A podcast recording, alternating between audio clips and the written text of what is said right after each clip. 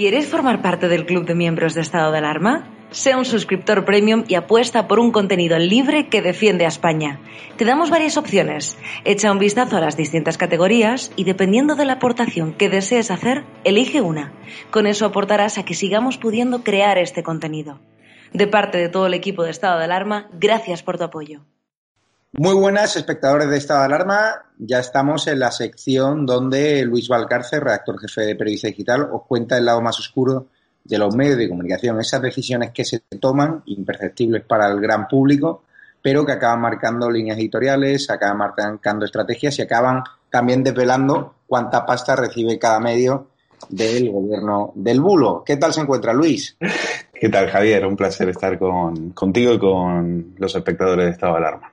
Ha sido una semana muy intensa. Vamos a empezar, si quieres, por lo principal, el caso de Fernando Simón, donde esa foto surfeando, que fue obviada en la televisión española que pagamos todos y que dedica nuestro dinero a manipular y a polarizar a la población, escondiendo lo que a ellos les interesa y dando más pábulo, por ejemplo, a las eh, al bienvenido Mr. Marchar ayer de, de Moncloa, ¿no? A pesar de haber perdido 5.000 millones de euros.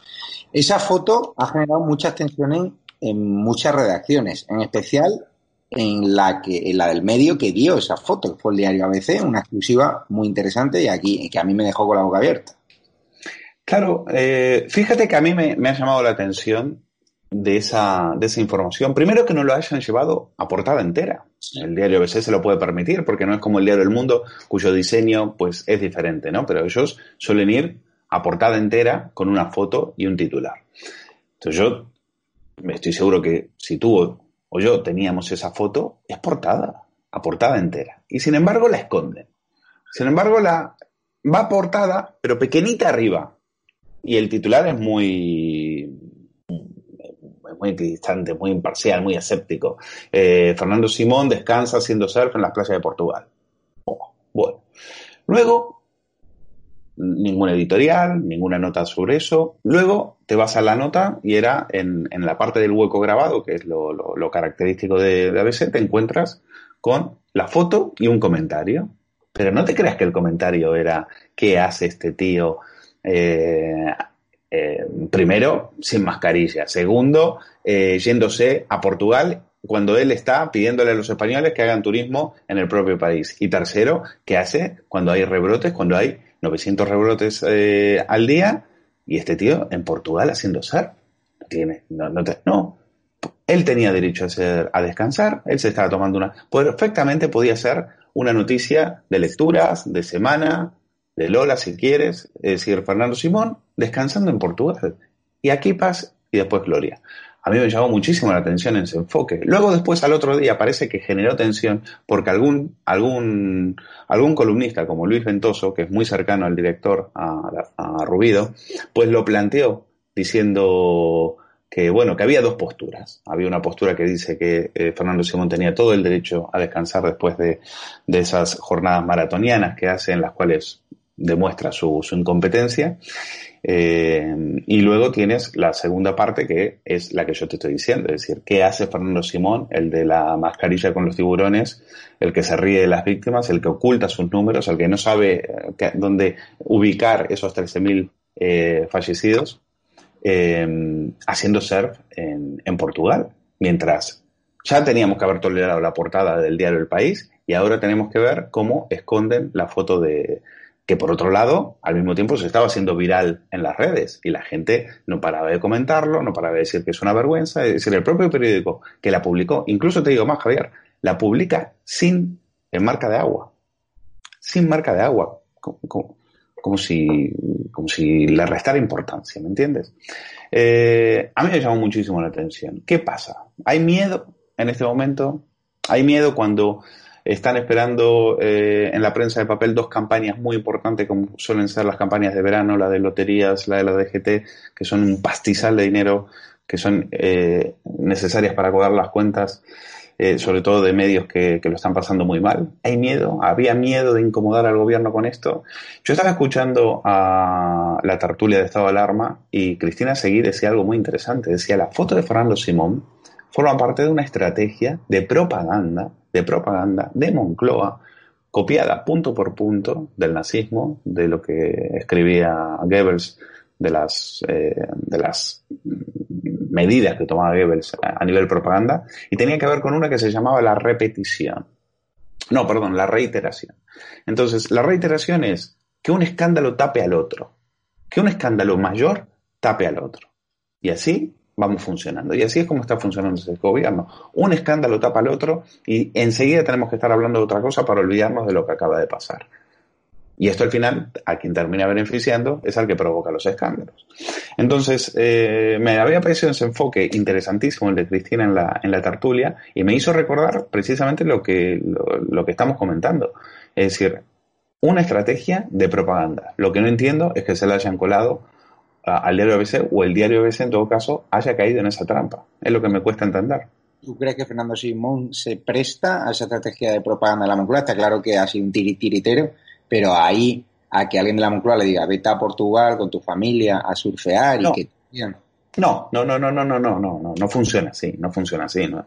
Eh, Fernando Simón se va a Portugal, evidentemente se va lo más eh, lo más lejos que pueda, porque aquí, aquí en España eh, no podría. Bueno, eh, es cierto que hay gente que se tatúa su, su cara en la pierna, pero también es verdad que hay gente que no le puede ni ver y que le echa en cara su nefasta gestión, con razón, su nefasta gestión, sus mentiras, sus engaños y sus bulos con la gestión del coronavirus. No, no funciona así. Esas fotos aparecen y, y entonces, bueno, habrá que, habrá que ver el tratamiento informativo. Entonces, eh, llamada de Moncloa al diario ABC para que, para, que para que se suavice, para decirle que tiene todo el derecho a descansar, para que no hagan de esto un, gran escándalo. Eh, o sea, directamente, o porque Moncloa podría haber dicho hay que taparlo, hay que negarlo. No, no, al contrario, hasta nos viene mejor. Hasta incluso nos viene mejor. Y si quemamos, achicharramos a este tío que no deja de ser un peón, que no deja de ser un fusible, pues no hay ningún tipo de problema. Y si cabreamos a la derecha, pues mucho mejor, que fue lo que hizo el diario El País con esa eh, portada que tú bien titulaste eh, o definiste cuando dijiste que era James Dean o el ángel de la muerte en la portada del País Semanal. Entonces, eh, es interesante, es interesante también que pase, y con esto ya paso a, lo que es la situación en el grupo Bocento, donde hay una guerra de hace ya muchos años entre el director Vieito Rubido y Luis Enríquez, que es el CEO, el ejecutivo. Entonces, eh, a nadie se le escapa que eh, Vieito Rubido no es eh, eh, no es el, director favorito de Enríquez, han tenido muchísimas, eh, muchísimos roces, muchísimas peleas, así todo Rubido ha aguantado ya 10 años. Y, eh, y Enríquez ha tenido que aguantar también, porque también se lo han querido cargar desde el Consejo de Administración, las guerras internas que siempre han tenido en ese, en ese grupo, ¿no? los, los de Neguri, los Vergareche, los Ibarra y en este caso los Luca de Tena. Los Luca de Tena y los Vergareche están enfrentados a Luis Enríquez. en este momento Luis Enríquez quiere, está impulsando el, cambio, eh, quiere poner al director de las provincias, a, Julián Quirós, para sustituir a, a, pero no cuenta con todos los apoyos en el Consejo de Administración. Los Vergareche que siempre eh, que han intentado eh, varias veces un golpe contra, contra Enríquez, pues se oponen. Las Lucas de Tena también han apoyado a Rubido. Luis Enríquez quiere siempre ha manifestado que quiere un diario menos carca, un diario menos conservador. Eh, hay algunos columnistas que, de hecho, no les, no les termina de, gustar. Eh, lamento mucho la salida de Gistao, por ejemplo. En fin, eh, diversas cosas que Luis Enríquez, que es un ejecutivo, pero que es un tío que también de periodismo entiende y mucho, y que se lee el periódico desde la primera hasta la última página, pues ve ciertas, ciertas fallos. También hay que reconocerle a Rubido, que ha dado muchísimos scoops, que ha hecho durante estos 10 años, ha hecho un periódico muy conservador, es, es, evidente, un periódico hoy es, yo creo que es el periódico más cercano a Génova, el que tiene más eh, canal de comunicación con ellos. Eh, Narciso Michavila es encuestólogo, es un, es un hombre de la demoscopia que tiene muchísima influencia, en como te contaba Alfonso Rojo eh, en, la, en, su sección sobre Teodoro García Egea. Egea influye sobre Pablo Casado, en fin, ahí está el, diario el diario ABC, ahí lo ha situado Vieito Rubido y, y, ahí hay una tensión, hay una tensión y yo creo que también lo de Fernando Simón en, en algún momento pues también habrá pasado por, por esa, por esa discusión. ¿Por qué, no, ¿Por qué no Fernández Miranda, que es más joven, que sí me costaba a mí, que gustaba mucho en ABC, una de las familias que controlan ese grupo, y por qué sí el de las provincias? ¿Por qué la apuesta de Enríquez es el de las provincias y no Fernández Miranda, que tiene más proyección en televisión y tal? Yo creo que Fernández Miranda todavía es muy joven.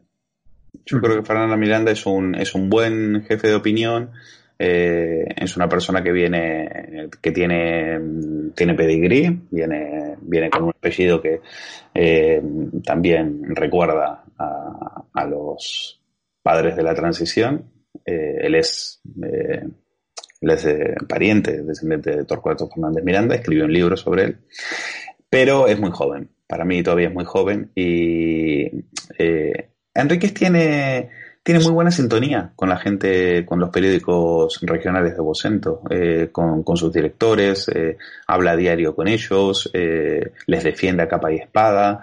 tiene, cuando tú vas a la reunión, ellos suelen hacer un encuentro con periodistas en Bilbao, sobre allá suele, ser en abril, cuando hacen el consejo de, administración, y, ves que ves que Enríquez tiene, tiene muy buena sintonía con, con, este, con estos periodistas. Y Julián Quirós que es un desconocido para nosotros, pues eh, es el director de las provincias y probablemente le vea que tenga, que tenga, bueno, que tenga raza, que tenga, que tenga eso, eh, trayectoria para poder hacerse cargo del diario ABC. Es una apuesta arriesgada, pero Enrique sabrá por qué lo hace también, ¿no?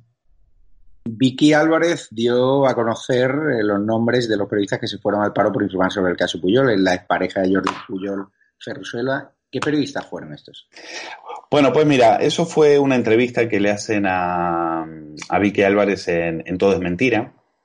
Y, es, es, muy, es muy interesante porque en un momento determinado sale el caso de Puyol y entonces Vicky Álvarez cuenta dos cosas. Primero, porque a ella le dicen, a mí no me llamen mujer, mujer despechada, a mí no me comparen con Corina, yo vivo con 450 euros al mes. Y yo estuve con, eh, y hubo periodistas que me apoyaron, muy pocos, pero periodistas que me apoyaron.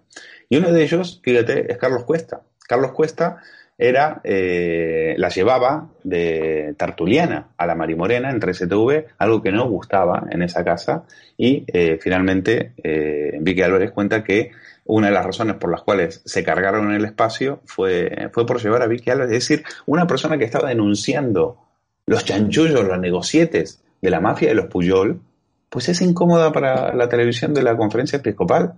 Es de locos.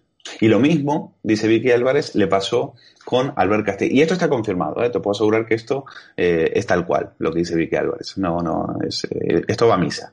Y luego también dice que Albert Castillón, que estaba en espejo público, también fue despedido por unas llamadas de Josep Pujol a la cúpula de tres media para decir que hasta aquí habíamos llegado. ¿No fue, ¿no fue por lo de Ciudadanos? Por ser la vedette de Ciudadanos.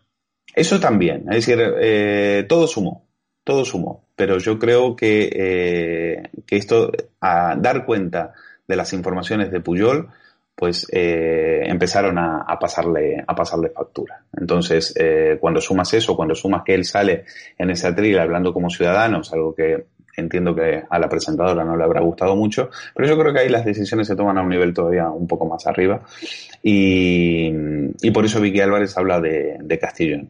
Y una cosa más, Javier, eh, una cosa que dijo en esa entrevista Vicky Álvarez es que eh, Jordi eh, Pujol Ferrusola le dio dos palizas a puñetazos. Creo que la mandó al hospital. ¿Alguna, ¿Alguna feminista en la sala? ¿Alguna feminista que salga a dar la cara por Vicky Álvarez? Apaleada por uno eh, de estos eh, eh, indecentes? Es decir, no, no estamos, no, estamos a esas. ¿O es que cuando se trata de la mafia de los Puyol, ahí a Podemos el feminismo le toca meterlo en la nevera? ¿De qué estamos hablando? ¿De qué estamos hablando? Como son los socios de los golpistas, ahí no se puede entrar. Cuidado, ¿eh? Son unas declaraciones brutales. Y, y por supuesto en ese programa, en Todo es Mentira, cuando Vicky dijo esto, pasaron desapercibidas. O sea, una mujer está confesando que Jordi Pujol Ferrosola le daba palizas y nadie repregunta. Nadie repregunta. Ahí estaba, eh, y la culpa es de eh, Javier Gómez, que era en ese momento el, presentador del espacio. Ni una pregunta. O sea, somos muy feministas. Pero cuando le dan una paliza a Vicky Álvarez o cuando le tiran una piedra a Rocío de Mar, pues ahí, pues ahí miramos para otro lado. No, no, eso, es así. Por cierto, el, papel de la sexta sigue siendo lamentable, de, perdidos al, al, monte. Es decir, este, esta terminal mediática del gobierno ya no se esconde con el tema de Simón. O sea, yo nunca he visto una periodista hacerle en directo ese, e, e, e, ese peloteo a un tipo que se ha ido sin mascarilla a surfear y que para nada sería la forma de enfocar la noticia si fuese alguien de Vox o de Fernando Simón. Imagínate. Bueno, eh, María Llapart es la segunda de, Ferreras y a nosotros siempre nos ha llamado la atención que para, ¿sabes qué? Eh, su, carácter eh, talibanesco, ¿no? Es decir, es fanática, es, no lo esconde. Ferreras tenía una muy buena segunda, que era Cristina Pardo. Sí. Cristina Pardo era incómoda para la sexta porque Cristina Pardo repartía a todos lados. Es decir, cuando entrevistaba eh, ponía, ponía en mal lugar a los de Podemos, ponía en mal lugar a los independentistas, así con esa risita tonta que tiene, jejeje, pero les ponía y les dejaba, les dejaba retratados.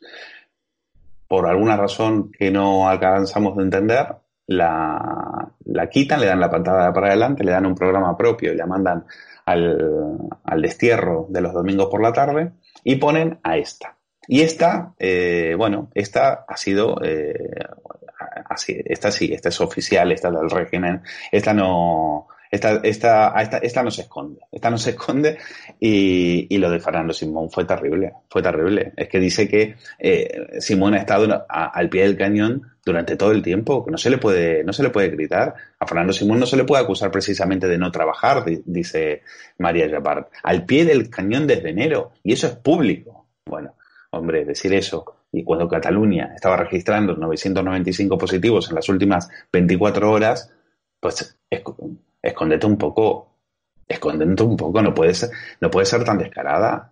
Pero bueno, eh, el papel es, hacen el papel que hay. Por eso te digo que fíjate cómo están utilizando lo de, lo de Simón. Es decir, em, parte, parte de una estrategia es un escándalo y si es un escándalo y nos sirve para, para meternos con la derecha, pues mucho mejor. Por eso me parece, insisto, muy interesante lo que el apunte que hacía Cristina Seguí sobre, sobre el tema de la propaganda. Intoxican, incluso estos mismos escándalos los rentabilizan y los utilizan para tapar a otros. Y si, si es un escándalo que me sirve más grande para tapar a otro, perfecto. Y si tengo que achicharrar a este, pues no pasa ningún, no, no hay ningún tipo de problema. Ayer hablamos con Alfonso Rojo sobre la difícil decisión que estamos teniendo en los medios de comunicación sobre cómo abordar el caso del rey emérito. Llegamos a la conclusión, tanto él como yo, que no íbamos a entrar a hacerle el caldo de cultivo a la izquierda sectaria, porque al final, detrás de esas grabaciones, eh, hay un interés de algunos eh, periodistas radicales de izquierda y antisistema, que es utilizar informaciones que son periodísticas y que son relevantes y que hay que honrar a la gente que las está sacando, pues para cargarse la monarquía. Y al final, pues publicar esa grabación estamos haciendo un flaco favor, al menos esa es la reflexión a la que llegamos Alfonso Rojo y yo, a nuestro orden constitucional, a la monarquía parlamentaria, porque si hubiese realmente una buena voluntad de limpiar la monarquía, de quitarte solo al rey emérito, pero esas grabaciones van directamente contra la línea de flotación de Felipe VI y la reina Leticia. Está generando también muchísimos problemas en las redacciones, muchas tensiones en el mundo, me cuentan también, ¿no? Efectivamente. Mira, el, el tema del rey emérito, eh, yo iría un poco más allá de lo que decía Alfonso. Dices, bueno, es para, es para tumbar a la monarquía. Eh, no, sobre todo es para tapar sus propios escándalos. Es decir, el rey emérito apareció en un momento eh, muy oportuno para tapar los líos de Pablo Iglesias, que son los líos de Pedro Sánchez. Me refiero al caso Dina. Es decir, no es casual, no es casual que programas como Todo es Mentira cogieran las informaciones de OK Diario, un medio al que eh, durante meses han acusado de manipular y de mentir, pues cuando las informaciones les sirven a ellos para tapar los escándalos de sus, de sus amos, pues entonces eh, bienvenidas sean. Y entonces programas enteros, Javier, monográficos enteros, pero llevan semanas con el tema del rey emérito, como si eso fuera algo que les interesara a los españoles, de verdad. Es decir, como si fuera algo que tú vas a una reunión de amigos y no se habla de esto, este tema ya está, pero más que superado. Ahora, fíjate que esto genera tensiones en varios aspectos. Por un lado, tú decías lo del diario El Mundo. Ahora voy a entrar en el diario El Mundo, pero también genera tensiones en el país. Porque este tema, que le venía muy bien a priori a la izquierda, pues al país le incomoda. Porque el país es un diario monárquico. El, el país ha defendido siempre a, Juan Carlos. Por un porque, como ha dicho Sebrián en su momento, Juan Carlos se movió, se movió varias veces para rescatar al, al, diario El País, moviendo los hilos, haciendo llamadas a Isidro Fainé, a Emilio Botín y a, la, y a la gente de la banca. Entonces, el 20 de julio, El País, en plena escalada antimonárquica, eh, tuvo que hacer equilibrismo y, tu, y decide atacar a Corina por trepa, por mentirosa y diciendo Moreno, nosotros tenemos mucho más sentido de Estado que mi antecesora, Soledad Gallego Díaz, que justificaba los crímenes del PRAP, del FRAP, cuidaba a los Puyol y compadreaba con los separatistas catalanes. Eh, yo creo, la, noticia era las contradicciones de Corina sobre el rey emérito. La firmaba José María Irujo, que es un, pro, que es un periodista que por otro lado se va a la TV3 a precisamente hablar de los negocios irregulares de la monarquía, televisión en la cual jamás vas a ver un documental sobre los chanchullos de los Puyol, a quienes jamás le van a dedicar ni cinco minutos. Pues el, el diario El País, en el pasado, fue el que paró las publicaciones de Vaca en catalana. Las paró las paró, mientras Pedro J. o Marguenda decían que defendían la inocencia del presidente Pujol. Fíjate cómo han cambiado los, cómo han cambiado las tornas. Y eso lo hizo por eh, presiones, como he contado en, en, mi libro, de Felipe González, como admitieron Juan Luis Ebrián y Jesús Polanco. Pues ahí, ahí, ahí está todo. Y el periodista que, que contó, porque esto también hay que contarlo, Javier, el periodista del diario El País, que sacó las informaciones de, de Banca Catalana, al final fue apartado y Pujol lo recompensó, lo recompensó dándole la dirección de TV3, que era Alphonse Quintá, el fallecido Alphonse Quintá. Bueno, pues ahora el diario El País le tira un capote al rey emérito poniendo en duda la versión de, de Larsen. Eh, es, es, curioso, es curioso que eh, es un agradecimiento en parte a que como te decía, Juan Carlos eh, I se partió la cara por ellos en su momento y, eh, y el diario del país esas cosas no las, no las olvida. Eh, también genera tensiones en el diario El Mundo, porque eh, el diario El Mundo está abriendo, y, y, esto quizás tú también tengas alguna clave que me puedas dar. Eh, el diario El Mundo lleva semanas abriendo con el, con el caso Corina, eh, no, no entiendo bien si es para salvar al rey, si, para, si es para atacar a Corina. La, la cuestión es que entrar en eso es atacar a la monarquía. Es decir, si, si tu noticia a cinco columnas permanentemente son los escándalos de Juan Carlos, pues tú finalmente estás atacando a la monarquía. Y que el diario El Mundo se preste a eso, a mí también me resultaba en ese momento eh, curioso. De hecho, Santiago González, ese día, el 20 de julio, también escribe una columna diciendo que parece que Sánchez y su vicesegundo Iglesias están muy empeñados en tirar del hilo de Corina para destejar la monarquía. Y yo digo, hombre, lo dirás por tu periódico, Majetón, que lleva días abriendo cinco columnas con el caso. Pero es que un día antes, en ese mismo periódico, Maita Rico sale a acusar a Corina del daño que había hecho a la corona. No solo nació víctima, sino que también se ha empoderado a base de exprimir las debilidades de los seres con pilila. Vale, muy bien. Ah, me parece mucho más inteligente Emilia Landaluce cuando dice que se meten con Corina porque es mujer negra y fea riéndose del feminismo de, de Podemos. Es decir, dos columnas en el mismo día eh, una al principio del periódico y otra al final, mostrando dos enfoques totalmente distintos. Para mí el de Milena Andaluz es mucho más inteligente porque se ríe de las acusaciones de asalta braguetas eh, contra Corina, que no, que eh, en este momento ella por eso dice hermana Corina, yo sí te creo, es decir, que salgan las de Podemos a defender a Corina. Si, si, si la cuestión va del feminismo. Por eso te, te decía que ahí eh, esto está generando tensiones y, y en el diario El Mundo se, se, se leen en los columnistas. ¿Te das cuenta en los columnistas? En el mundo siempre el tema de Corina, el tema de Villarejo, ha habido muchísimo debate interno. Yo recuerdo cuando la mujer de Villarejo nos hizo llegar a través de una tercera persona a mí informaciones referentes a este proceso judicial, a estos presuntos escándalos del rey. Yo lo ofrecí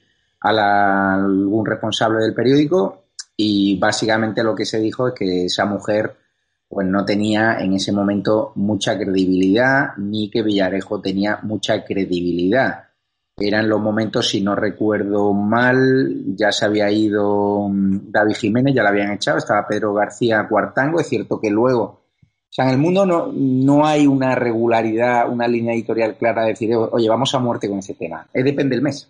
Es decir, cuando yo ofrecí esa información, para Crónica, para hacer un reportaje. Yo hice un reportaje sobre la mujer de Villarejo, tuve que hablar también con ella y a raíz de ahí pues me llegó muchísima información, ¿no? A través de intermediarios de ella, de Villarejo, de todo este asunto de, Corina. Tenemos, tenemos información muy buena de cómo en el gobierno querían llegar a una especie de acuerdo con Villarejo para mm, dejar al rey Felipe VI tranquilo, pero sí cobrarse al menos la cabeza de Juan Carlos I.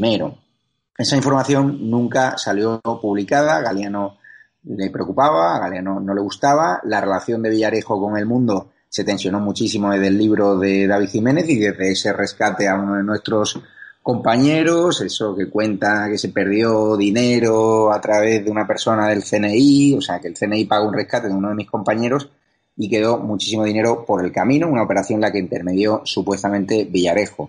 Villarejo ha tenido tiras y aflojas con muchos periodistas de nuestro periódico, o mi antiguo periódico, con Fernando Lázaro se lleva a matar, con Esteban Urriceta se lleva bien, conmigo una relación equidistante, por cierto que yo por mi juventud pues no pude, no tuve demasiado tiempo a, conocerle, más allá de un par de historias que hice sobre la, la, mujer de y de haber acudido a él como fuente de información en un par de casos nada relevante, pero que no tuve la relación que ha podido tener Eduardo Inda, generacional, y Esteban Ruizeta por el caso del pequeño Nicolás. Yo durante todo el caso del pequeño Nicolás no conocí, no siquiera hablé con este señor, no lo conocía, que está en prisión. Pero está claro que la relación de Villarejo con, con el mundo ha sido extraña, ha sido rara, ha sido tensa, y ahora a ver qué ocurre, mm, cómo van a afrontar este tema, porque claro, si lees los comentarios de los lectores del mundo, hay muchísima gente que, no está de acuerdo con el ataque a la monarquía, que no está de acuerdo con el ataque al rey Juan Carlos I, como si lee los comentarios de algunos de los medios de comunicación que están liderando esta cacería contra el rey, que no están de acuerdo. Javier, solo, solo un apunte. Eh, acuérdate que en el, día, en el año 2013 el mundo formaba parte del... Era un medio que le, le, lavó la imagen a, Corina con un public reportaje eh, de Lola, cuando Lola se, el Lola se apuntó al lavado de imagen de Corina diciendo que no era una mujer fatal, eran, ¿te acuerdas ese un public reportaje con fotos de la mujer de Juan eh, Villalonga, eh, de Telefónica, y, y luego después eh, una entrevista en un reportaje similar a la que le hizo Ana Romero en el, en el diario El Mundo, en la cual se hablaba de una belleza anónima, eh, de sobrio y elegante estilo y, y demás. Es decir, eh, cómo, cómo han cambiado, ¿no? Y en ese momento, y también ese reportaje de Ana Romero eh, trajo trajo mucho trajo mucho atención y no se entendió en el, en el periódico. En esa época, la verdad que hay que decir que Inda en eso se, sí, sí, sí se mantuvo, porque Inda decía que eh, avisó que Corina eh, era una persona que manejaba información clasificada del gobierno de España y que, había que tener cuidado con estos con estos lavados de imagen. Pues eh, hubo un momento, un momento en el 2013 en el que se le, se le lavó la... Ahora se le ataca. Ahora se le ataca porque interesa precisamente tumbar a la monarquía, pero aparte de tapar los líos de iglesias. Pero hubo un momento donde también en el 2013 se le, se le, lavó, la, se le lavó la cara y el mundo formó parte de eso. Pues don Luis Valcarce, muchísimas gracias. Nos vemos esta semana en tu sección del veredicto con grandes penalistas y también en la tertulia. Un abrazo fuerte. Otro abrazo, Javier, gracias.